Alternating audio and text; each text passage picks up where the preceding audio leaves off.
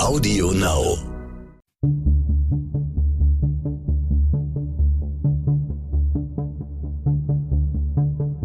Wie überführt man einen Mörder? Warum werden Menschen zu Tätern? Und welche Abgründe können in jedem von uns stecken? Im Sterncrime-Podcast Spurensuche erzählen Ermittler und Spezialisten über ihre spannendsten Fälle und die Herausforderungen ihres Berufes. Es gibt Polizisten, für die ist die Gefahr nicht nur Teil des Berufsrisikos, sondern die Voraussetzung für ihren Einsatz. Diese Beamten sind auf die Gefahr spezialisiert. Sie werden immer dann gerufen, wenn es besonders brenzlig wird. Bei Terrorlagen, Geiselnahmen oder der Festnahme von gewaltbereiten Verbrechern. Das sind die Mitglieder des Spezialeinsatzkommandos, kurz SEK. Mein Name ist Bernd Volland und in dieser Folge spreche ich mit einem von ihnen. Es ist Emil Paley, der 20 Jahre beim SEK Südbayern war und etliche Lagen durchstanden hat, bei denen es um Leben oder Tod ging. Herr Paley, Sie sind ein für Journalisten seltener Gesprächspartner. Sie waren 20 Jahre beim SEK, zuletzt als stellvertretender Kommandoführer des Spezialeinsatzkommandos Südbayern. Mhm. Ihre Dienstzeit liegt auch schon einige Jahre zurück und Sie haben schon im Vorgespräch betont, dass Sie nicht detailliert über die neuen technischen Mittel sprechen können, die dem SEK heute zur Verfügung stehen. Und Sie werden uns auch keine detaillierten taktischen Vorgehensweisen verraten, ja. weil Sie Verbrechern keine Tipps geben wollen. Ich freue mich sehr, dass Sie uns dennoch von Ihren Erfahrungen erzählen, weil sich die Polizei im Allgemeinen sehr, sehr bedeckt hält, wenn es um die Arbeit der SEKs geht. Woran liegt das? Ja, es kann nicht sein, dass jemand, der von der Schusswaffe Gebrauch machen muss, am nächsten Tag in der Bildzeitung auf der Titelseite erscheint. Die Beamten sind mit Nummern abgedeckt. Die Staatsanwaltschaft und das Polizeipräsidium kann das recherchieren. Also da wird nichts verdeckt. Andererseits gibt es zahlreiche Konzepte. Diese Konzepte sind geheim, da werden Sie von mir auch nichts hören. Und deshalb sind die Leute eben da geschützt und etwas, ja, bedeckt. Wie kamen Sie selbst zum SEK? Ja, das ist eigentlich eine ganz nette Geschichte. Ich kam gerade von der Beamtenfachhochschule zurück äh, mit dem Ziel, dass man dann äh, als Kommissar Dienst verrichten darf und spielte aber in einem Polizeisportverein, Funkstreife, Fußball. Der Vorsitzende des Vereins war ein hoher Beamter des Präsidiums und der sagte eines Tages zu mir, das wäre doch was für dich, SEK da hätte ich eine Gruppenführerstelle. Stell dich doch mal vor, wenn du Interesse hast. Und das war der Einstieg ins SEK. Was sind die genauen Aufgaben des SEK? Wann kommt es zum Einsatz? Also gibt es einmal einen originären Bereich. Das ist Terrorbekämpfung und die Bekämpfung der schwersten Gewaltkriminalität. Dazu zählen Geiselnahmen, Entführungen, Erpressungen, aber auch Zugriffe gegen Einzeltäter, die offensichtlich bewaffnet sind. Das ist einmal die grobe Palette. Der andere Bereich ist, dass man dem mobilen Einsatzkommando beisteht bei Überwachungseinsätzen, also in Zivil irgendwelche Dinge zu beobachten hat, wo man hofft, dass man Täter überführen kann, aber auch Personenschutzaufgaben macht das SEK. Also im Fernsehen sieht man ihre Kollegen nur behelmt und mit, mit Schild im Einsatz. Also wenn Sie SEK-Beamte mit dem Einsatzanzug mit Schild und Helm und natürlich schwere Bewaffnung sehen, dann dürfte es ein Zugriffspart sein bei einer Geiselnahme oder bei einem schwer bewaffneten Täter, wo man sich entscheidet, dass der jetzt festgenommen werden muss, weil das sonst äh, ausartet. Im Fernsehen sehen Sie die natürlich permanent. Da marschiert ja noch immer ein Kriminalbeamter, der quasi der Hauptkommissar Ermittler voran. Das gibt's nur im Tatort. Äh, in Wirklichkeit sitzt der Kriminalbeamte von der Mordkommission weit entfernt vom Tatort. Das SEK geht schon vorne erst einmal ganz alleine rein. Sie stoßen in extrem gefährliche Bereiche vor. Sie stehen auch unter einem enormen Druck äh, beim SEK. Wie wählt man die Beamten aus? Also müssen das besonders actionliebende Polizisten sein oder nach was für Kriterien werden die Beamten ausgewählt? Also auch, auch heute. Ich habe schon gehört, damals lief es noch über den Sportverein, aber das war, glaube ich, das gibt es gibt, gibt, gibt auch mehr. noch andere Kriterien. Grob mindestens 24 Jahre, schon ein bisschen Polizeidienst geschnuppert, also Einzeldienst heißt es, dass man auf einer Inspektion normalen Polizeidienst schon einmal gemacht hat. Dann gibt es das Auswahlverfahren, da spricht erst einmal der Arzt mit. Man muss top gesund sein. Dann gibt es einen psychologischen Dienst. Es gibt einen Sporttest und alles entscheidend eine hochkarätige Auswahlkommission entscheidet letztendlich, wer zum Kommando kommt. Und dann haben Sie noch eine Grundausbildung von mehreren Monaten zu überstehen. Wenn sich 30 Leute bewerben, werden vielleicht acht bis zehn Kräfte genommen. Also was wir gar nicht gebrauchen können bei einer speziellen Einheit, das ist äh, Leute, die Rambo-Denken mit sich bringen. Also wir brauchen Leute, die sind teamfähig, einsatzbereit, stressstabil, besonnen, bedächtig. Solche Leute brauchen wir und nicht Kräfte, die meinen, sie können jetzt hier den Helden spielen. Äh, wir durchschauen das aber relativ schnell und äh, solche Leute werden entweder nicht genommen oder später ausgesondert. Gibt es auch Frauen beim SEK? Natürlich gibt es Frauen beim SEK. Wir haben ja sehr viele SEKs. Nordrhein-Westfalen, glaube ich, hat sechs SEKs. Da sind Frauen dabei. Aber es sind relativ wenige, weil die Kriterien und die Hürden sehr hoch gesetzt sind. Ja, sie müssen sich natürlich diesen Anforderungen, die sich Männer beim Eignungstest stellen müssen, ebenfalls stellen. Und das scheitert manchmal. Es gibt also keinen Frauenbonus. Also die, Körper, die körperlichen Hürden, meinen Sie? Ja, die körperlichen Hürden äh, sind da und bei Gott nicht leicht. Ich spreche aber jetzt nicht für andere Einheiten. Ich spreche auch, was ich damals miterlebt habe, aber ich weiß, dass sich da nicht viel geändert hat. Wie sieht die Ausbildung aus dann beim SEK? Ja, im Vordergrund steht die Taktik, das taktische Verhalten, diese zahlreichen Zugriffskonzepte, die erarbeitet wurden, die werden Zug um Zug natürlich geschult, umgesetzt. Man stelle sich so vor, äh, es gibt Taktikräume, es gibt Schießkinos, wo der Beamte herangeführt wird an schwierige Situationen, die er dann lösen muss. Wir haben eine Schießausbildung, wir haben eine Nahkampfausbildung, wir haben den Sport, um sich fit zu halten. Natürlich gibt es auch Seminare, es gibt Unterrichte, es gibt Psychologen, die uns schulen, übers ganze Jahr verteilt.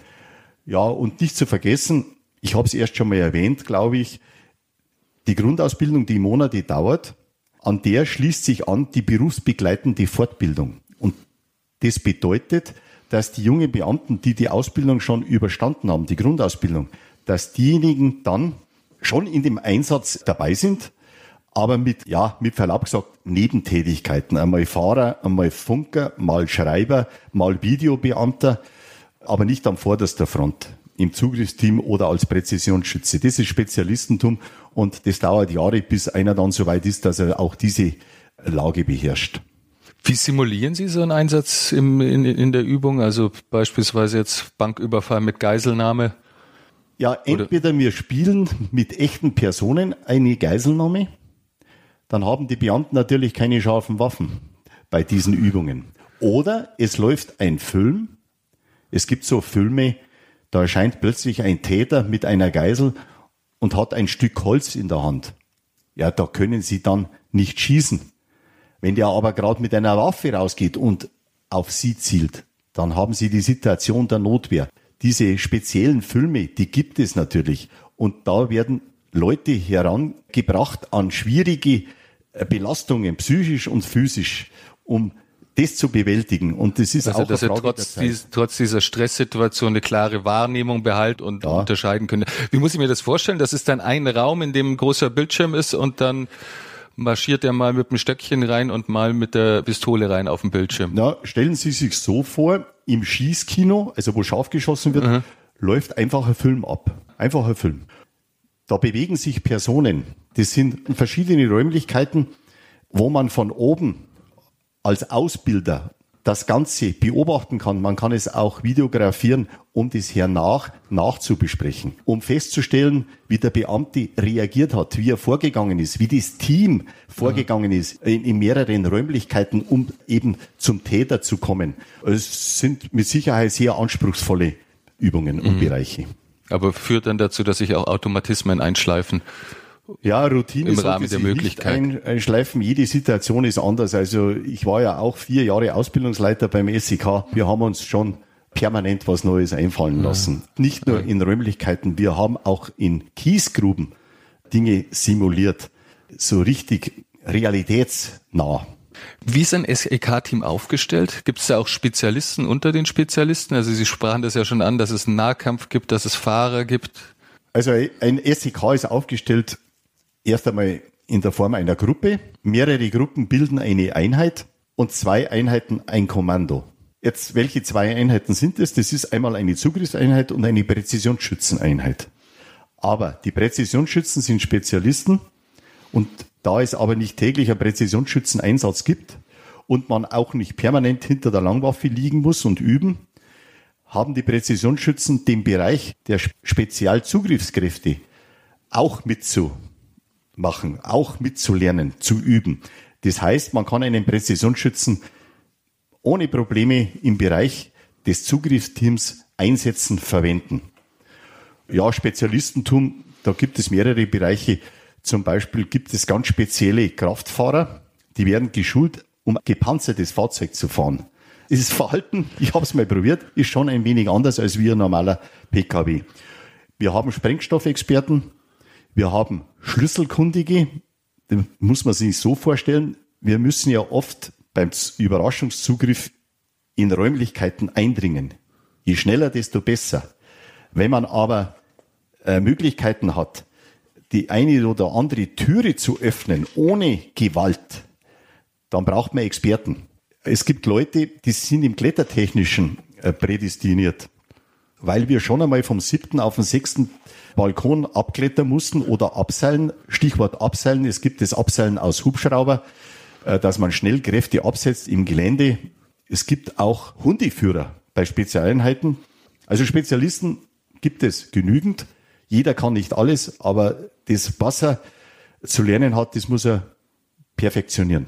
Beim Zugriff gibt es keine Überlegung mehr, das muss funktionieren. Was sind die häufigsten Einsatzarten? Also viele Einsätze im originären Bereich ist die Bekämpfung von bewaffneten Einzeltätern.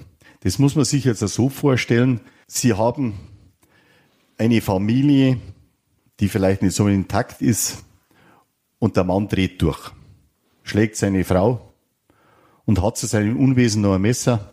Oder man weiß vom Nachbarn, der hat auch eine Pistole. Oder er kündigt es an.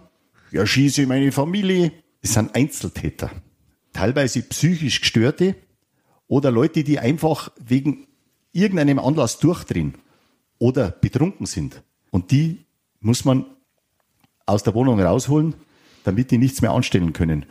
Das sind keine einfachen Einsätze und manchmal auch häufig kann die Verhandlungsgruppe die Lage beruhigen, indem der Täter letztendlich aufgibt. Also im Vordergrund steht ja immer verhandeln, verhandeln und nochmal verhandeln. Und wenn es ja gar nicht anders geht und wenn man meint, man muss jetzt in die Wohnung rein, es ist zu heikel, äh, bevor noch mehr passiert, dann ist es genau der Part, jetzt greift das SEK zu also in der Regel, es rückt nicht nur das SEK an, sondern es kommt immer auch die Verhandlungsgruppe mit dazu. Das sind im besten Fall dann Polizeipsychologen oder Psychologinnen, die da ja. geschult sind und erstmal versuchen, das also Gespräch sich, zu beruhigen, die Situation. Wenn sich ein Täter verschanzt hat, und das ist ja häufig der Fall, dann dauert so eine Lage auch. Und dann wird sich auch das SEK die Zeit nehmen, um zu warten, bis Kräfte der Verhandlungsgruppe, und Sie haben das schon richtig gesagt, bis die eintreffen. Das sind Polizeipsychologen, es sind geschulte, erfahrene Polizeikräfte, die ganz woanders Dienst verrichten, aber auf diesem Gebiet der Kommunikation mit dem Einfühlungsvermögen in der Lage sind, vielleicht besser auf den Täter einzuwirken. Und es funktioniert Gott sei Dank sehr häufig, dass letztendlich der Täter aufgibt und rauskommt und sie dürfen es mir glauben, jeder SEK-Beamte schnauft da auch kräftig durch. Gott sei Dank äh, müssen wir da jetzt nicht rein und vielleicht äh, noch von der Schusswaffe Gebrauch machen, weil er der Täter mit gezogener Waffe vor einem mhm. steht. Ja. Was sind die Fälle, vor denen man am meisten Respekt hat? Also psychisch belastete Einzeltäter sind eine Gefahr. Die sind unberechenbar. Da weiß man überhaupt nicht. Kann man auf die einwirken? Da scheitern auch manchmal die besten Kräfte der Verhandlungsgruppe oder Betrunkene. Äh, solche Personen die sind, sind nicht kontrollierbar. Und wenn man da lange abwarten kann, wenn man abwarten kann, dann sollte man das. Ich habe Einsätze erleben dürfen oder müssen, besser gesagt, mit über 48 Stunden. Ja, mit voller Konzentration. Und dann löst die uns ein anderes SEK raus, weil die Sache immer noch nicht beendet war. Sie haben auch ein Buch über Ihre Arbeit geschrieben, das heißt Zugriff aus dem Leben eines SEK-Manns. Was mich doch besonders beeindruckt hat, ist die absolute Unwägbarkeit Ihrer Arbeit. Es kann jederzeit zu einem Einsatz kommen, auch wenn, wenn Sie Urlaub haben oder zu Hause im Bett liegen. Und im Einsatz äh, kann es ja auch jederzeit zu unvorhersehbaren Wendungen kommen. Das gilt auch für einen der beiden Fälle, über den ich mit Ihnen jetzt sprechen möchte. Das ist der Fall des Doppelmörders Reinhard S. Wann spielte dieser Fall? Also dieser Fall spielte im November 1992 an einem oberbayerischen See. Die Ausgangslage war so, es ging um zwei Brüder, die der Tat dringend verdächtig waren, zwei dubiose Geschäftspartner in Portugal an der Algarve ermordet zu haben und aufgrund von anonymen Hinweisen fand die dortige portugiesische Polizei unterhalb einer Terrasse die einbetonierten Leichen. Die beiden offensichtlichen Mörder suchte man natürlich mit Haftbefehl und tatsächlich konnte das Bundeskriminalamt einen insoweit ausfindig machen, dass sie wussten, er würde sich in einem Hotel an dem Oberbayerischen See ja einnisten und zwar mit seiner Lebensgefährtin. Und es ging jetzt darum, den Täter dingfest zu machen. Das waren so die ersten Informationen. Mhm, also Sie bekommen den Anruf, da wird Ihnen gesagt, der ist wahrscheinlich dort und äh, machen Sie sich auf den Weg, der ist gefährlich, da können wir jetzt nicht die Kollegen von der örtlichen Polizei dort an diesem See hinschicken. Ja, oder? genau so ist es. Ich war ja damals bei der Besprechung mit dabei und für so einen Einsatz, sage ich jetzt einmal, reicht eine starke Gruppe, mehr als zehn. War eigentlich ein, ein, ein Standardfall. Wobei man wusste, dass der Täter höchstwahrscheinlich bewaffnet ist. Jetzt, wenn er noch eine Lebensgefährtin dabei hat, dann ist das äh, schon ein sehr problematischer Einsatz.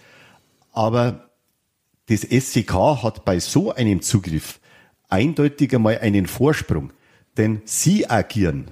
Anders wäre es, wenn der Täter das vorgibt, er agiert und das SEK muss reagieren. Das ist mhm. immer die schlechtere Variante. Und deshalb waren wir guter Zuversicht, dass diese Gruppe den Einsatz in den frühen Morgenstunden gut über die Bühne bringt, wenn ein Überraschungszugriff auf schlafende Leute, davon konnte der Täter nicht ausgehen. Man geht, rein, man geht rein, ja. Tür auf, steht drin vor dem Bett und, ja. und, und, und bevor er sich wachgeschüttelt hat, ja, hat er schon die Handschellen an. Genau so, so ist ungefähr. Es. Ja, das kann man sich so vorstellen. Aber es kam nicht ganz so. Ja, das Kommando wurde plötzlich alarmiert. Ich eilte zur Dienststelle und äh, musste erfahren, dass der Einsatz nicht so gelaufen ist, wie wir uns das alle vorgestellt hätten. Der Täter hatte die Möglichkeit, einen Zugriffsbeamten als Geisel zu nehmen. Konnten es einfach nicht verstehen, wie konnte sowas passieren.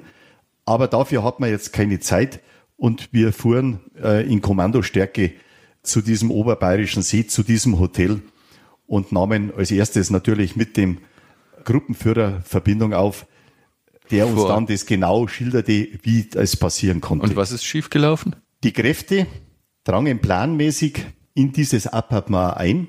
Sie hatten sich vorher noch ein Parallelappartement angeschaut, damit sie auch wussten, wo ist das Badezimmer, wo ist der Balkon und so weiter. Also alles professionell. Das ist das auch, was man so, so ist zum Buch entnommen, was man eigentlich versucht, so gut es geht, immer erstmal genau zu schauen, wie sind die Örtlichkeiten, wie sind die Räume. Ja.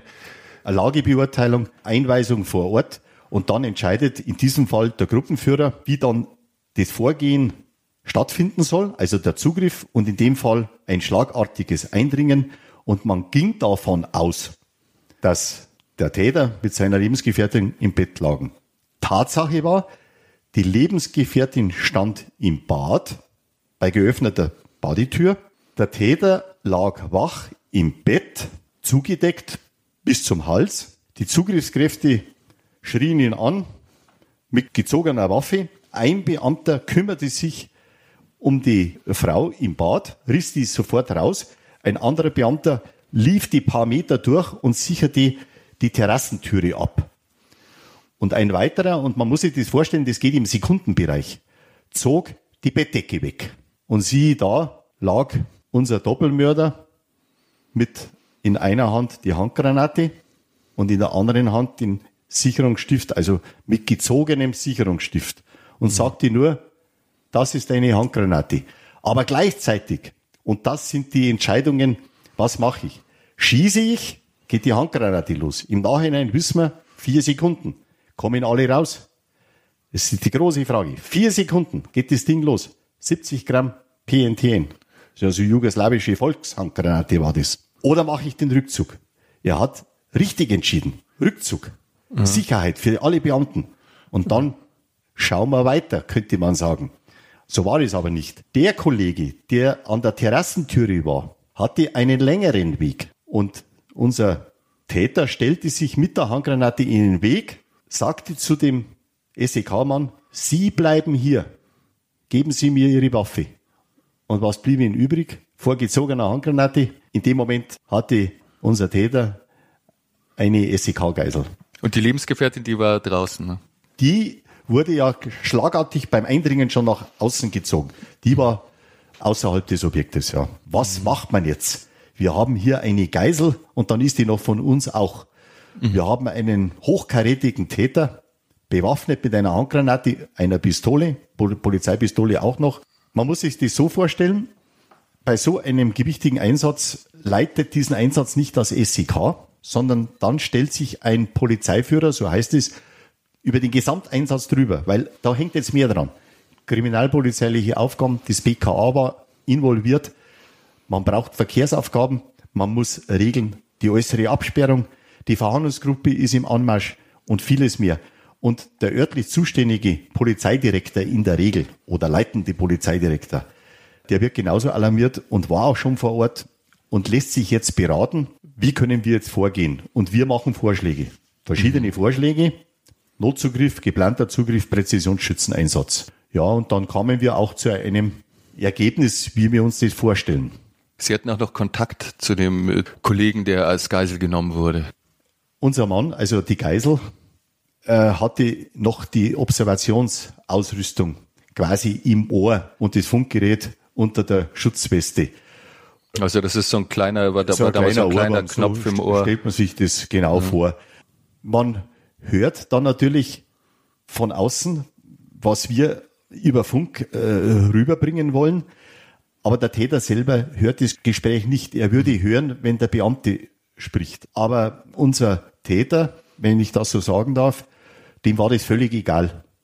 Der hat gesagt, du kannst ruhig mit deinen Leuten reden, interessiert mich nicht. Wir haben natürlich vermieden, dass die Geisel mit uns spricht. Wir haben nur quasi mit drück die Taste einmal für Ja, drück die Taste zweimal für Nein, drück die Taste dreimal, weiß ich nicht, weil sonst hätte ja der Täter das Zugriffskonzept erkannt. Es war ihm aber klassisch wurscht und wir haben das so vorbereitet. Unsere einzige Chance, also eindringen geht nicht, Handgranate. Aber irgendwann kommt der raus, der will weg, darum hat er jetzt die Geisel. Und wenn er rauskommt, haben wir eine Strecke vom Objekt Richtung Fahrzeug. Er forderte ja zwischenzeitlich ein Fruchtfahrzeug, nämlich genau das Fahrzeug vom Hoteldirektor. Das bekam er dann auch. Also wir haben das bestätigt, dass das bereitsteht mit Zündschlüssel und so weiter. Ja, und entweder wir machen einen Zugriff gleich beim Rausgehen oder beim Überwechseln zum Fahrzeug noch mehr Möglichkeit vor Ort einwirken ins Fahrzeug mit Schusswaffeneinsatz. Mhm. Oder, und jetzt wird es ganz schwierig, eine mobile Lage in der Bewegung. Dann greift das MEK ein, mobiles Einsatzkommando. Das sind Profis im Observieren, im Beobachten, können auch einen Zugriff machen, wenn es gar nicht anders geht. Aber in der Bewegung ist es einfach schwierig und sie haben ja immer noch eine Geisel mhm. dann im Fahrzeug. Also das darf man nicht vergessen. Das ist eigentlich das, was sie möglichst vermeiden wollen, dass es so weit kommt, dass ein Geiselnehmer ins Auto steigt ja. und unterwegs ist, weil, weil dann die Lage noch nicht. unberechenbarer wird. Jetzt konnten wir aber mit unserem Mann vereinbaren, ich sage es jetzt mal wortwörtlich, wenn du rausgehst, mhm. ist links eine Hecke. Wenn du einen Schuss hörst, spring über die Hecke. Du hast genau vier Sekunden, dann geht die Handgranate los. Das wussten wir schon. Vier Sekunden. Und das habe ich ihm immer wieder eingebläut. Und nur mit, hast du verstanden, drück die Taste. So ging Aha, es über Stunden. Und den Schuss, den er hätte hören sollen, das kann nur ein Präzisionsschütze dann gewesen sein. Und ich habe Das heißt, Sie haben, Sie haben sich, äh, Sie, Sie haben sich entschieden dann für den sogenannten finalen Rettungsschuss, den Täter zu erschießen und zwar Ja. so zu erschießen, dass er einfach auch nichts mehr machen kann. dass er Flucht- und kampfunfähig Flucht ist. und kampfunfähig ist. Ja, in dem Fall würde die Handgranate trotzdem losgehen. Wenn er eine Waffe in der Hand hätte, macht er mit der nichts mehr. Aber die Handgranate, wenn er stürzt, ja, der Stift ist heraus, dann explodiert die. Und ich möchte nicht neben einer Handgranate stehen. Da sind die Beine weg und mehr. Wer entscheidet darüber und, und wie fällt man diese Entscheidung? Der finale Rettungsschuss kann nur freigegeben werden durch den Polizeiführer, der quasi die Gesamteinsatzleitung hat. Wird beraten von Beispiel SEK, MEK, Verhandlungsgruppe mit Psychologen und Fachkräfte vom Landeskriminalamt, wenn es um Sprengstoff geht und so weiter. Er muss sich ein Bild machen und letztendlich entscheiden. In dem Fall entschied er sich, er gibt den finalen Rettungsschuss frei. Wir hatten keine andere Wahl mehr. Wann der Schuss stattfindet, dieser Finale, das entscheidet jetzt das SEK beziehungsweise der Präzisionsschütze. Nämlich, Das wir brauchen den günstigsten Zeitpunkt. Er kann nicht sagen, jetzt schießen Sie, das geht ja gar nicht. Wir brauchen den günstigsten Zeitpunkt. Wie muss ich mir dann so, eine, so einen Moment vorstellen? Ist dann da, da, da kommen dann die Leute vom SEK und sagen, lass uns schießen, das ist einer von uns. Dann kommt der Psychologe, der sagt, nee, ich glaube, ich habe da die Chance, noch was, noch Einfluss zu nehmen. Ist, ist das dann eine, eine heiße Debatte oder wie muss ich mir das vorstellen? Es muss ja auch schnell gehen. Klar, die Geiselnahme dauert acht Stunden, aber man, die Frage, denke ich mir jetzt mal, finaler Rettungsschuss ist ja dann, stellt man sich dann zum Zeitpunkt, wenn es wirklich zu eskalieren droht. Das ist eine ganz heikle Frage. Ich habe beides erlebt, ohne dass ich jetzt auf Näheres eingehe. Ich habe erlebt, dass die Psychologen zum Ergebnis kamen für sich, der Täter wird bald aufgeben. Die Zermürbungsphase läuft. Der Kommandoführer möchte das nicht beeinflussen, aber er sagt, wie lange sollen wir noch warten auf einen günstigen Zeitpunkt? Wir übergeben jetzt eine Forderung und vielleicht eröffnet sich die einzige Chance, weil er sich am Fenster zeigt, hier zu reagieren oder zu agieren in dem Fall. Und jetzt wird es ganz schwierig für einen Polizeiführer. Also die einen sagen so, die anderen so. Es meinen beide das, möchten das Beste. Aber letztendlich muss der Polizeiführer, und da ist er manchmal ganz alleine, trotz der ganzen Fachberater, er muss das verantworten. In dem Fall, wo wir jetzt gerade besprechen, äh, war es relativ einfach, weil es gibt nur eine Möglichkeit, der finale Rettungsschuss. Sie können in die Wohnung nicht rein. Verhandlungen waren eigentlich überhaupt nicht vorhanden. Den interessierte das wenig. Er hatte einen bestimmten Plan, den wir aber zu dem Zeitpunkt ja noch nicht wussten. Und wie ging es dann weiter? Das dauerte noch sehr lange. Es kam dann einmal Information von unserem Mann, dass der Täter mit ihm herauskommt. Diese Information muss ihm der Täter gesagt haben und dann konnte er ja mit uns, er konnte ja dann auch normal sprechen, nicht mehr mit Drücken, sondern er sagte, der Herr so und so hat jetzt entschieden, wir kommen raus Richtung Fluchtfahrzeug. Ja, da können Sie sich vorstellen, wie sich die Lage jetzt hochschaukelt, welche Anspannung da herrscht. Und es hat eigentlich gar nicht mehr lange gedauert. Das kann man selber gar nicht mehr so richtig einschätzen. Adrenalinspiegel steigt, der Puls geht hoch, man nimmt nur noch das Umfeld gedämpft wahr und plötzlich geht die Tür auf und es kommt unser Mann mit der Handgranate in der Hand und in der anderen Hand den Sicherungsstift, kommt raus und unsere Reaktion von, von der Führung war, sofort zur Seite ziehen und sichern. Also den Mann sichern natürlich auch die Handgranate. Kann man ja wieder sichern, den Stift kann man wieder Ah, okay. Aber wie gesagt, das wurde sofort äh, vollzogen, diese Aktion. Und wir wussten jetzt überhaupt nicht, aber das, jetzt sind wir im Sekundenbereich, was ist jetzt passiert? Und plötzlich hörten wir einen Schuss. Wir gingen davon aus, dass er sich mit der Polizeipistole selbst gerichtet hat. Er sah, und das haben wir später dann alles erfahren, über die Geisel, über die Lebensgefährtin, er sah eigentlich keinen Ausweg mehr. Er hat einmal äh, sich geäußert, da während dieser langen Geiselnahme, ich habe zwar jetzt ein Fluchtfahrzeug, aber ich werde es nicht erreichen. Die werden mich erschießen, das mache ich lieber selber, so ungefähr. Okay. Wir haben dann ein bi- noch ein bisschen verzögert, ob es nicht der Finte ist, das weiß man nicht. Er kann er genauso in die Decke schießen oder naja, an eine, an eine weitere Geisel haben wir eigentlich nicht gedacht. Aber dass Aber er vielleicht nochmal jemand was, mitnimmt auf seinem ja, letzten Weg, was, was mitnehmen will. Man weiß es nicht. Und mhm. wir haben ein bisschen gewartet und sind dann, ich meine, ein paar Minuten später, ja, mit guter Schutzausrüstung eingedrungen und die ersten Kräfte vor Ort haben ja gleich gemeldet, dass er tot ist. Wie ging es Ihrem Kollegen danach? Also Sie sind ja allesamt sehr gut ausgebildet und haben Ahnung von Geiselnahmen gehabt, aber es ist ja was anderes, wenn man selber die Geisel ist, als derjenige, der die Geisel befreien muss. Also er war sehr mitgenommen, aber klar im Kopf, konnte uns auch sofort berichten, was sich alles abgespielt hat, hielt auch einer Befragung durch gleich Fachkräfte der Mordkommission äh, stand.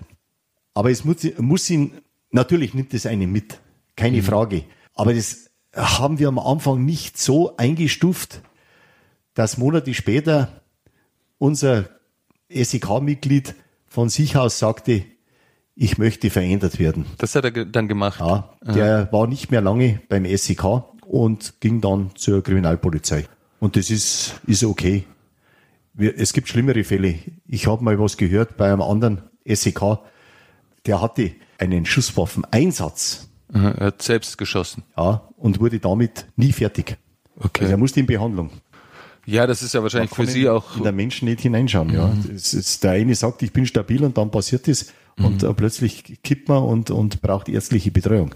Ja, ist ja wahrscheinlich auch wichtig, dass die Leute dann klar sind und sagen, okay, ich werde jetzt nach dem Erlebnis mit dem Stress auch nicht mehr gut klarkommen. Also wir haben diesen das Fall schon alleine wegen quasi unserer SEK-Geisel nachgespielt. Vor Ort. Äh, nicht am selben Tag, sondern Monate später. Exakt. Wie wir es uns vorgestellt hätten. Ja gut, kann man jetzt leicht sagen, es hätte auch funktioniert. Und wir haben auch den Hintergrund gehabt mit psychologischer Betreuung, dass das eine Aufarbeitung ist für die Geisel. Und der hat tatsächlich auch die Geisel nochmal gespielt. Mhm. Also er war selbst der ja, wieder die Geisel das, in diesem das hat er gesagt, das mache ich. Aha. Und wir haben ihm geglaubt, dass ihm das sehr viel hilft. Aber trotzdem hat er sich wenig später entschieden, na, ich braucht eine Veränderung. Mhm. Ist aber auch absolut in Ordnung so. Haben Sie eigentlich erfahren, wieso der Geiselnehmer, dieser Doppelmörder, so gut vorbereitet war auf Ihren Angriff? Ja, leider erst im Nachhinein. Da gab es folgende Absprache zwischen den beiden Brüdern. Die haben jeden Abend miteinander telefoniert. Was machen wir? Wo können wir wieder untertauchen? Was ist der nächste Schritt? Und an diesem Abend kam dieses Gespräch nicht in das Hotel an diesem oberbayerischen See, weil sein Bruder in einer ganz anderen Aktion dingfest gemacht werden konnte. Auch hier waren die Zielfahnder dran und konnten ihn festnehmen. Aber niemand wusste, dass somit das Gespräch ja nicht stattfinden konnte. Dass die ausgemacht haben, wenn, wenn, sich einer von beiden bei dem anderen nicht meldet, dann ist dann, klar, dann ist da falsch. ist was passiert. Achtung. Ja, und wir haben dann später von äh, seiner Lebensgefährtin, Freundin erfahren, die sagte uns, die bestätigte uns das, dass der Täter sich äußerte, wirst du sehen, die kommen am Morgen und holen mich. Aber ich mache ihnen Probleme. Legte sich mit der Handgranate ins Bett. Wie geht man als SEK-Beamter mit diesem Stress und, und, und mit dem Thema Angst um? Also man muss einmal voraussetzen, dass Beamte, die solche Tätigkeiten ausüben und über längere Zeit beim Kommando sind, dass die einfach stressstabil sind. Vom Naturell her schon weil man sich bewusst sein muss, dass es dazu kommen kann, am vorderster Front auch einmal von der Schusswaffe Gebrauch machen zu müssen. Also die Stressstabilität ist schon da und wird auch permanent geschult in diesen Taktikräumen, wo ich schon mal drüber gesprochen habe. Zur Angst Wort. Also Angst ist keine Schande. Angst hat jeder. Ich nehme jetzt im privaten Bereich. Man hat doch häufig Angst dass in der Familie jemand verunglücken könnte, erkranken könnte, vielleicht sogar sterben könnte. Aber wenn man permanent diesbezüglich Angst hat, dann wäre man selber krank. Aber gewisse Angst ist nicht von der Hand zu weisen. Im Einsatz, und da spreche ich jetzt von mir selber, weil ich oft genug dabei war, die verdrängen sie. Sie haben keine Angst. Sie arbeiten in einem hervorragenden Team. Man kann sich auf jeden verlassen. Jeder weiß, was er zu tun hat. Sie sind angespannt, sie sind gut ausgerüstet, gut vorbereitet und die taktischen Konzepte müssen greifen. Also Angst, die fällt ab, die ist weg. Eine Garantie gibt's natürlich nie, eine hundertprozentige. Mhm. Wie oft kam es vor, dass, dass Sie selbst oder einer Ihrer Kollegen verletzt wurde? Ich hatte in über 20 Jahren das Glück, dass beim SCK Südbayern im Dienst, beim Einsatz niemand sein Leben lassen musste. Es kam nicht selten zu Verletzungen, auch zu Schussverletzungen bei Einsätzen, die aber, ja, wenn man so will, noch glimpflich ausgingen. Aber ein Oberschenkeldurchschuss ist ja schwer genug, aber da ist das Leben nicht bedroht. Und der Beamte war auch mit Schutzweste und Helm gesichert, aber der Täter eröffnete spontan das Feuer und drauf halt aus seinem Schutzschild mhm. noch den Oberschenkel. Ja gut, im Einsatz habe ich mich zweimal verletzt. Einmal Annäherung an eine Berghütte, wo man Täter vermutete. Da musste ich abklettern. Jetzt bin ich eigentlich äh, zur damaligen Zeit noch ein versierter äh, Bergsportler gewesen, aber ich rutschte ein bisschen weg, verletzte mich so am Knie, dass ich in den Einsatz humpelte. Das änderte aber nichts äh, am Ergebnis dieses Einsatzes.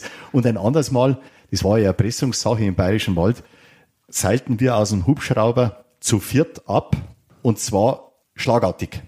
Der Pilot sagte, hier ist möglich und schon glitten wir an so einem dicken Seil runter in so ein hohes Gras. Und gerade bei mir war in dem hohen Gras ein Stein versteckt. Sag, ich sag's mal so salopp. Und mit einem Fuß war ich am Boden, mit dem anderen am Stein und habe meinen Knöchel verstaucht. Der Einsatz dauerte noch bis in die nächsten Morgenstunden. Also ich hatte in der Tat, ja, sagen wir mal, leichte Schmerzen, humpelte auch damals, musste noch den Berg hochkrabbeln und dann die ganze Nacht ausharren. Das war nicht angenehm, aber das sind so die Unfälle und das passiert andere auch. Sie begeben sich nicht nur selbst in Gefahr, Sie müssen ja manchmal auch über, eben hatten wir vorhin schon über Leben oder Tod von Tätern entscheiden. Zweimal in Ihrer Laufbahn mussten Sie selbst einen Menschen töten. Über einen dieser Fälle würde ich gerne mit Ihnen reden. Auch hier geht es um eine Geiselnahme. Was trug sich dazu? Also es war im Oktober 1986 im Stadtteil Pasing in München. Es hat sich Folgendes zugetragen. Ein äh, Ingenieur aus Island besuchte seine Freundin in München. Die Freundin später berichtete, er zeigte ein komisches Verhalten, er wollte gar nicht bei mir bleiben. Er bat mich, dass ich ein äh, Hotelzimmer anmiete, das habe ich getan. Er zog dann aus, dann wusste ich nichts mehr von ihm, ich hörte auch nichts mehr von ihm. Er blieb eine Nacht im Hotel, verschwand, bezahlte nicht. Er begab sich in den Stadtteil Pasing und ging in eine in einen Hinterhof, näherte sich einer Wohnung, da kam gerade eine Frau raus, der nahm er die Schlüssel ab, die die gerade in der Hand hielt, gab ihr aber dann 100 Mark, schmiss die Schlüssel hin, flüchtete. Also völlig irrationales Verhalten. Ging wieder auf die Straße, hielt ein Fahrzeug an, stieg ein, wollte noch den Zündschlüssel entreißen, gab dem Fahrer aber 100 Mark, stieg wieder aus. Er bewegte sich weiter zu einem anderen Fahrzeug an der Ampel. Er sprang in ein Fahrzeug rein, sagte, Sie fahren mich jetzt zum nächsten, zur nächsten Polizei. Ja, das versuchte er, aber die Polizei hat er nie erreicht. Er stieg wieder aus, verschwand, ging jetzt in, wieder in so einen Hinterhof und konnte eine Wohnung betreten, wo sich der Hausmeister befand und den äh, bedrohte er mit dem Messer. Also eine für ihn fremde Wohnung, willkürlich äh, ist er da irgendwo rein. Das war alles willkürlich. Aha. Also quasi, man kann sagen, verrückt. Aha. Er hat jetzt diesem Hausmeister die Jacke entrissen, bediente sich im Kühlschrank an einem Bier und nötigte jetzt den Hausmeister auf das Fensterbrett zu steigen, das Fenster zu öffnen und das war Hochparterre, wir springen jetzt da runter. Oder er wollte eigentlich versuchen, dass er den Hausmeister da runterschmeißt. Also völlig sinnlose äh, Aktionen. Also es war auch nicht der vierte Stock, wo er, wo er Nein, ihn in den Tod gestoßen hätte, sondern der hätte sich... Sag mal zwei, zwei Meter. Ja. Es ist ja Folgendes dann passiert. Der Hausmeister hat wenigstens einmal, Gott sei Dank, richtig reagiert und hat den runtergeschubst. Den Täter. Und der kam aber auf beiden Beinen an, flüchtete jetzt wieder und sah, dass ein Volvo einparkte nahm sich einen Fußgänger rein zufällig als Geisel, das war so ein 57-jähriger Bibliothekar, ging an das Fahrzeug, wo die einparkende Frau gerade aussteigen wollte, nahm ihr die Zündschlüssel, benötigte den, seine Geisel am Beifahrersitz Platz zu nehmen. Also er war mit einem Messer bewaffnet? Er war immer mit dem Messer, wurde die Geisel bedroht. Nahm am Fahrersitz Platz und wollte gerade wegfahren und diese Fahrzeugbesitzerin konnte gerade noch vom Rücksitz ihr Kleinkind wegreißen. Das kommt auch noch dazu. Und jetzt fuhr dieser ja, Geiselnehmer durch München und hatte mit der rechten Hand immer wieder das Messer am Hals von dem eingeschüchterten äh, Bibliothekar und nur zum Schalten nahm er das Messer weg und die, mit der linken Hand lenkte er. Das war die Ausgangssituation von dieser Geiselnahme, von der wir zu diesem Zeitpunkt noch nicht allzu viel wussten. Sie wussten nur Einsatz und dann weiß man so ungefähr Geiselnahme. Offensichtlich ein Verrückter, der jetzt eine Geisel hat und in München rumkutschiert. Wir müssen schauen, dass wir an den Mann rankommen. Das heißt, alle Streifen sind alarmiert um dieses Fahrzeug. Wir wussten ja, die Polizei kannte jetzt Volvo und auch das Kennzeichen. Die, die mhm. Besitzerin gab ja das durch. Ja, und so kam es dann, dass ein, ja, das war Zufall, ein Motorradfahrer, ein Uniformierter, der fuhr Streife, erkannte das Fahrzeug und nahm von sich aus Verbindung auf. Auch ein sehr gewagtes Unternehmen und letztendlich war es ja auch nicht falsch. Zumindest konnte er den Standort durchgeben und jetzt versuchten viele Kräfte in der momentanen Umgebung von dem Tatfahrzeug Sperren aufzubauen. Man wusste ja nicht, wo biegt er ab, wo fährt er hin. Aber irgendwo blieb er hängen, an einer Kreuzung. Sie sagt, er nahm Kontakt auf, also er hat den, äh, den Fahrer versucht anzusprechen, den Geiselnehmer. Ja, durch Zeichen, aber der hat überhaupt nicht reagiert. Ja, das aber ist aber dann nicht er, eigentlich blieb, das... Er blieb an dem ja. Tatfahrzeug dran und gab halt permanent äh, die Straßen durch und wie die Situation ist. Und darum mhm. wusste man jetzt schon, aha, der bedroht den mit dem Messer immer wieder und fährt da in der Gegend rum. Und dann kommt der Wagen irgendwann zum Halt. Richtig.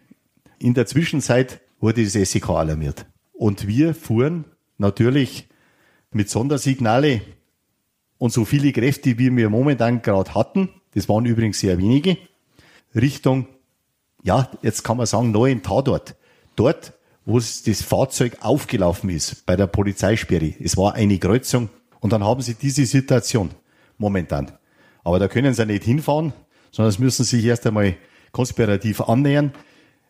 Der örtlich zuständige Inspektionsleiter war auch schon vor Ort. Das, der übernahm die Einsatzleitung mhm. und war heilfroh, dass das SEK jetzt auch vor Ort war. Und mein Kommandoführer nahm natürlich jetzt die Verhandlungen auf, was können wir machen und da steht also dieser Volvo, dann ist Straßensperre und da ist eigentlich aber erstmal ja. um den Volvo herum ist erstmal nichts. Man ja, hält der Abstand. stand noch da.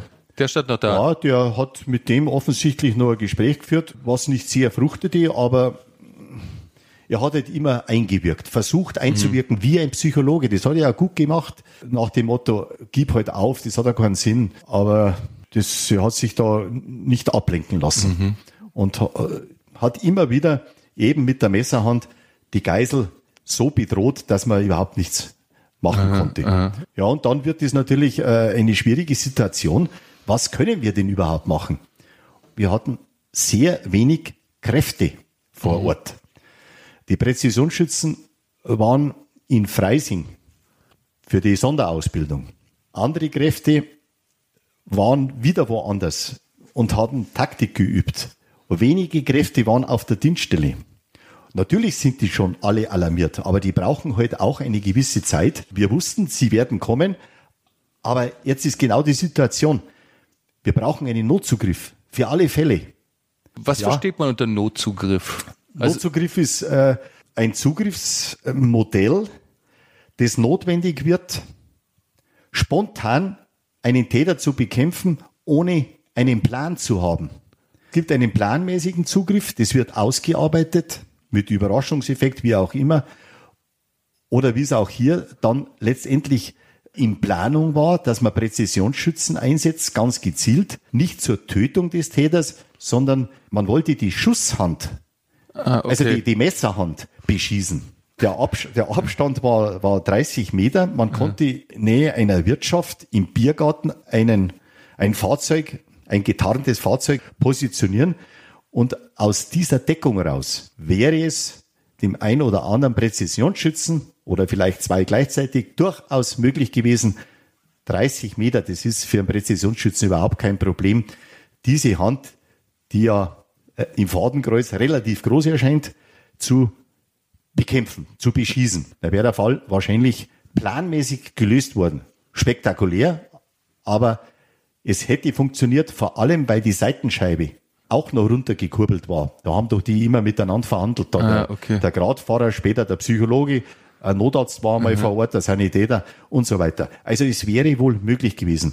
Aber Sie wollten ja wissen, wie ist das mit dem Notzugriff? Sie brauchen Kräfte, bevor so eine Aktion mit Präzisionsschützen läuft und der Täter sich das Ganze anders überlegt und plötzlich versucht, seine Geisel zu töten, da wäre ja niemand da. Also Notzugriff. Wo haben Sie sich dann aufgehalten zu dem Zeitpunkt? Es, es ging da um Verhandlungen, um Gespräche. Ein Polizeipsychologe, dem wurde das auch gestattet, sage ich jetzt einmal, vom Täter, dass er ein bisschen näher zum Fahrzeug geht. Der hat halt versucht, das Gleiche, was der Gradfahrer wollte, geben Sie doch auf. Jetzt war es noch so, dass der Bibliothekar hatte vor nicht allzu langer Zeit einen Schlaganfall, das konnte er auch äußern und er bräuchte Tabletten. Das hat auch der Täter genehmigt, dass Sanitäter äh, Tabletten besorgen. Zwischenzeitlich war natürlich ein Notarzt da bei so einem Einsatz, der äh, sowieso routinemäßig angefordert. Ja, und wo hält sich da äh, der Zugriff auf? Mein Chef, der Kommandoführer, sagte zu mir, wir haben jetzt noch zu wenig Kräfte, den brauche ich für das, der macht die Kommunikation. Du bist lang genug dabei und hast schon äh, genügend Einsatzerfahrung du bist der Notzugriff. Und ich sagte noch, ich kann mich noch gut erinnern, ja, Moment mal, ich bin alleine. Du machst es schon. Ich bekam aber dann doch noch einen Mann, den ich losreißen konnte, der mich ein bisschen begleitete. Und äh, man muss es sich so vorstellen, ja, ich schlich im wahrsten Sinne des Wortes in einem größeren Abstand, vielleicht waren es zehn bis zwölf Meter vom Fahrzeug, hin und her und begutachtete jetzt die Situation, die auf mich zukommen könnte, wenn der Täter tatsächlich davon Gebrauch macht, dass er seine Geisel töten will. Wir, wir hoffen natürlich, nein, mhm. aber das ist ja genau der Auftrag für einen Zugriffsbeamten in, in Notsituation. Mach dir Gedanken, was wäre, wenn? Und ich weiß das auch noch genau, ich hatte die falsche Kleidung an, weil ich hätte eigentlich Gerichtsverhandlung gehabt als Zeuge. Und deshalb hatte, hatte ich einen Anzug an, und das war ein bisschen eine enge Hose. Und die Pistole steckte ich in die rechte Hosentasche und die Hand drauf und hoffte immer, dass das der Täter nicht erkennt. Gut, ich war zehn bis zwölf Meter weg und hatte die Hand drauf. Ich musste ja, wenn, dann sofort reagieren. Ich bin halt immer hin und her und ich konnte mich damit nur befassen, Mensch, das ist so ein Dreiecksaufstellfenster mit einem Aluminiumrahmen. Die Seitenscheibe ist runtergekurbelt. Aber der Winkel ist schlecht. Ich muss also wenn, Sie, dann schräg. Sie konnten sich nur schräg hinter dem Fahrzeug bewegen und ja vor und, dem hatten, Fahrzeug, vor dem Fahrzeug, aha. seitlich. Ah okay. Ja, aber mit einem äh, Abstand vor mir stand der Polizeipsychologe, aha. der Notarzt und der Sanitäter. Ah, okay. Die haben noch immer äh, eingewirkt und immer wieder versucht, das Beste draus zu machen. Und ich war da so eine Randfigur. Aber mir war klar, wenn ich im rechten Winkel zur Seitenscheibe schießen sollte, ja. dahinter, der hatte immer die Geisel umarmt und mit dem Messer. Äh, und der Schuss würde, also muss man jetzt echt einmal ins Eingemachte gehen, durchgehen. Dann ja. ist er die, die Geisel hochgefährdet. Also ich brauche den schrägen Winkel. Und da hat mich dieses, ich sehe das heute noch, dieses Aluminiumrohr, äh, dieser Rahmen hat mich maßlos gestört und beschäftigt. Aber ich kam nicht mehr recht dazu, denn plötzlich hieß es Schussfeld räumen, die Präzisionsschützen sind soweit. Da habe ich schon aufgeschnauft. Aha, Gott sei Dank mhm. ist der Partnotzugriff gleich beendet. Also Schussfeld räumen. Ja, da gingen erst einmal die Sanitäter weg und plötzlich kam die Mitteilung, er will, er will jetzt einen Fahrer.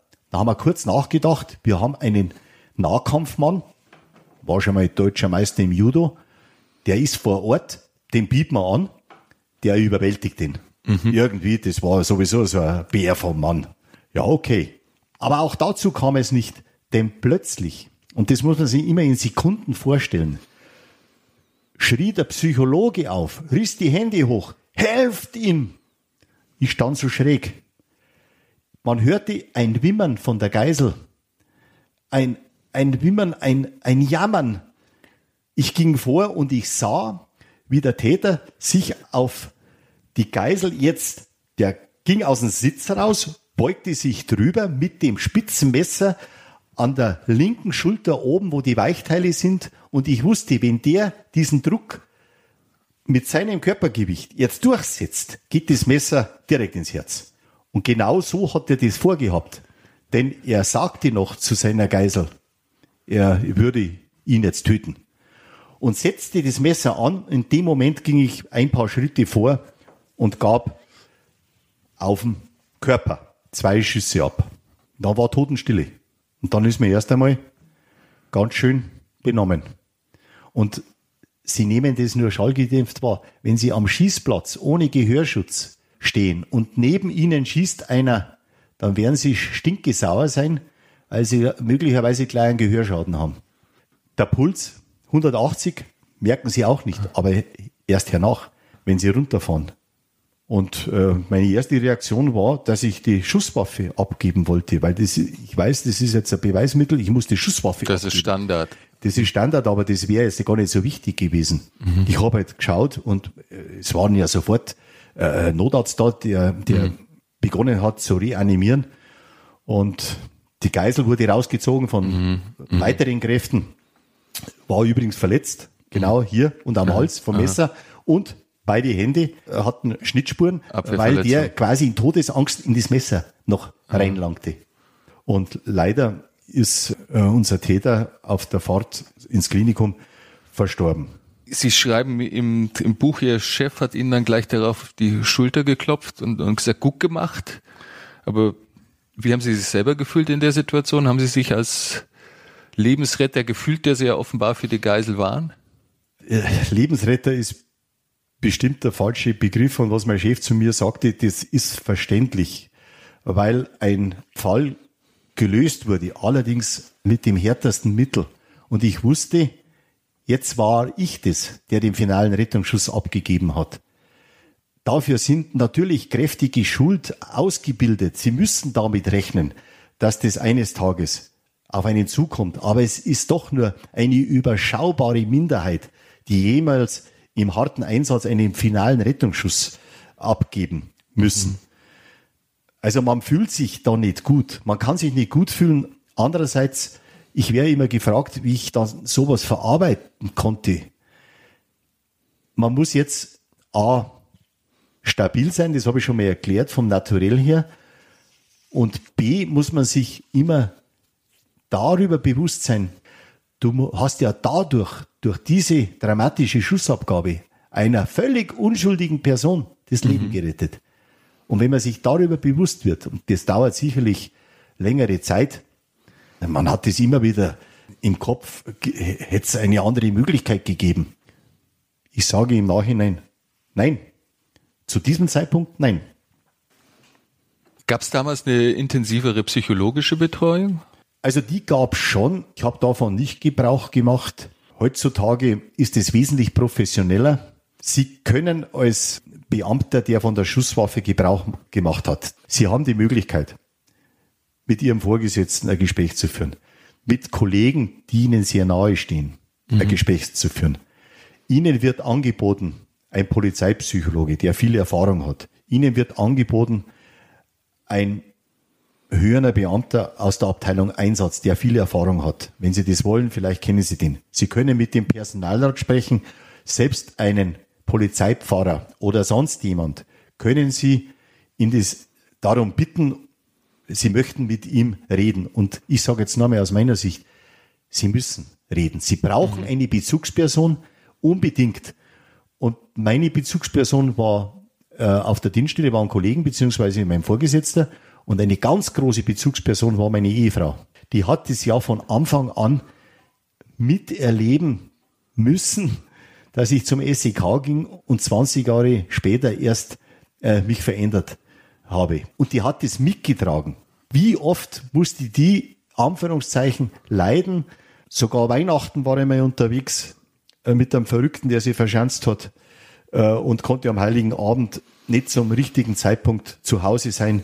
Was erfahren Sie nach so einem Einsatz über, über die Hintergründe und über die Ermittlungen? Über die Hintergründe der Täter und, und der Opfer? Weil Sie sind ja eigentlich kein Ermittler. Interessiert man sich da dafür oder ist das Einsatz ist abgehakt? Also das wäre manchmal sehr interessant, aber Sie erfahren tatsächlich sehr wenig. Das, äh, der Hauptgrund ist der, die Fälle werden abgegeben an die Kriminalpolizei. Die ermitteln, vernehmen weiter und dann wird dieses Paket an die Staatsanwaltschaft übergeben. Und bis es zur eventuellen Gerichtsverhandlung kommt, vergehen nicht nur Wochen, sondern Monate oder noch länger. Jetzt sind diese Vernehmungen und Anhörungen, ist ein Dienstgeheimnis, Datenschutz. Sie brauchen nicht bei der Kripo anrufen und sagen, Sie, mir hätte es jetzt interessiert, äh, was der alles sagt, der Täter und so weiter. Sie können höchstens, wenn es eine ganz spektakuläre Sache ist, äh, wieder einen Anschluss bekommen über die Medien. Aber generell könnte ich einmal sagen, wie beim Fußball der Sepp Herberger, nach dem Spiel ist vor dem Spiel, könnte ich jetzt fast das übernehmen, nach mhm. dem Einsatz ist vor dem Einsatz. Sie sagten äh, in unserem Vorgespräch, dass es eigentlich eine Ausnahme ist, dass jemand so lange beim SEK ist wie Sie, nämlich 20 Jahre. Woran liegt das? Was ist das Belastendste an dem Beruf? Also der Beruf war für mich nicht belastend. Ich habe es gern gemacht. Natürlich gibt es äh, immer wieder Situationen, die nicht so positiv verlaufen, die man mhm. gerade als Vorgesetzter mit einem Team wieder abzuarbeiten hat.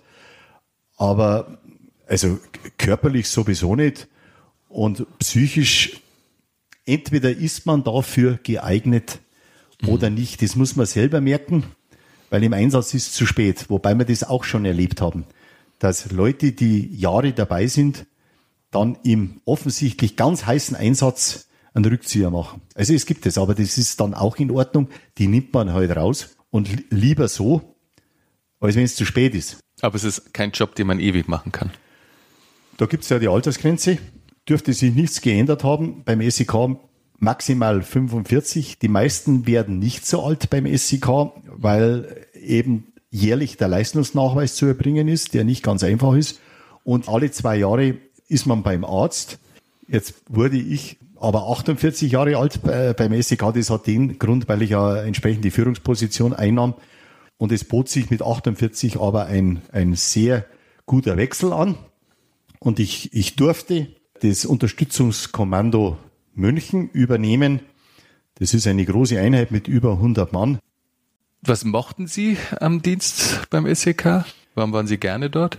Die Bewältigung von schweren, schwerwiegenden Einsätzen ich kann jetzt nicht sagen, dass das einen fasziniert, aber Täter festzunehmen, die schwer kriminell sind, das ist eigentlich schon eine Herausforderung bei der Polizei. Die Aus- und Fortbildung, die sehr umfangreich ist und sehr interessant ist, dann in einem Team arbeiten zu dürfen mit Leuten, wo ich heute bin jetzt 20 Jahre vom Kommando weg, vom, vom acht Jahre in Pension, wo ich heute noch Kontakte habe, die mich jährlich einladen beim SEK für ein kleines Fest, kommen immer ein paar, Anführungszeichen, Alte hinzu. Man kennt die Jungen überhaupt nicht mehr, ein paar Führungskräfte vielleicht noch. Das, da sieht man mal, da ist ein Zusammenhalt da. Keine Verbrüderung.